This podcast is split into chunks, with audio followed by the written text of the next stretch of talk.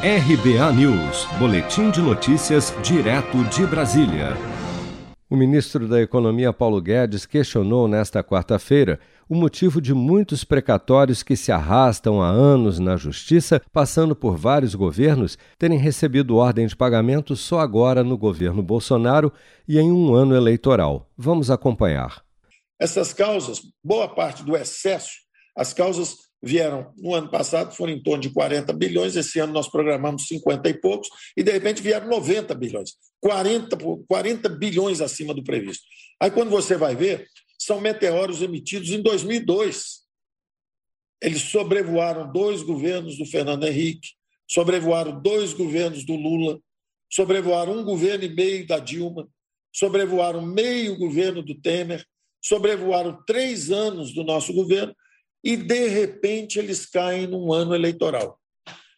E uma boa parte desses, é, desses gastos caem para. São 10 bilhões para a Bahia, 6 é, bilhões, 4 bilhões para o Ceará, 2 bilhões para Pernambuco, é, e caem de repente, e, e, e, completamente sem previsão, porque nos 10 últimos dias de prazo, esses meteoros que foram lançados em 2002 curiosamente, eles caem sobre o nosso governo e para dois ou três estados que são também oposicionistas. É evidente que eu não vou achar que isso é a politização. Não vou achar que é a politização da justiça. Não vou achar isso. Não posso acreditar nisso. Mas eu tenho que pedir ajuda ao Supremo.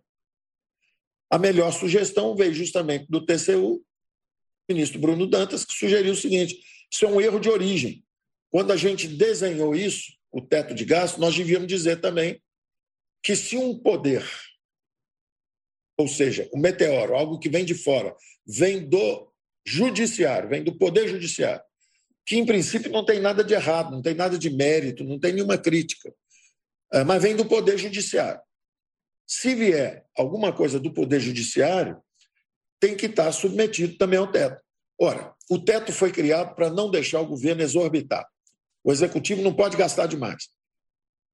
Aí eu recebo uma ordem de fora dizendo assim: gaste demais. Tem algo errado nisso. Tem que ser consertado isso. Segundo o ministro, o Bolsa Família poderia até dobrar, chegando perto dos 600 reais se o governo federal não tivesse agora 89 bilhões de reais em dívidas de precatórios para pagar em 2022, mas ressaltou que esta não é a intenção e falou em um aumento moderado do programa. As despesas precatórias, que eram 10 bilhões há 10 anos atrás, de repente são hoje a quarta maior despesa. E o pior, estão subindo muito rápido. Subindo um ano para o outro, 40 bilhões, isso é praticamente. O Bolsa Família podia ser dobrado, podia passar de 300 para 600. E nós não queremos sequer fazer isso, nós só queremos um Bolsa Família moderado. É, mas isso, nem isso será possível se não encontrarmos esse respaldo jurídico uh, legislativo, do Judiciário e do Legislativo. Para reduzir o valor dos precatórios a serem pagos no ano que vem, o governo federal apresentou uma PEC na Câmara propondo parcelamento em 10 anos dos títulos de maior valor.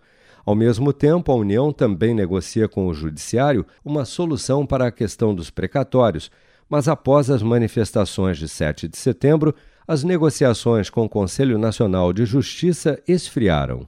Se você quer começar a investir de um jeito fácil e sem riscos, faça uma poupança no Sicredi. As pequenas economias do seu dia a dia vão se transformar na segurança do presente e do futuro. Separe um valor todos os meses e invista em você. Poupe com o Sicredi, pois gente que coopera cresce com produção de Bárbara Couto, de Brasília, Flávio Carpes.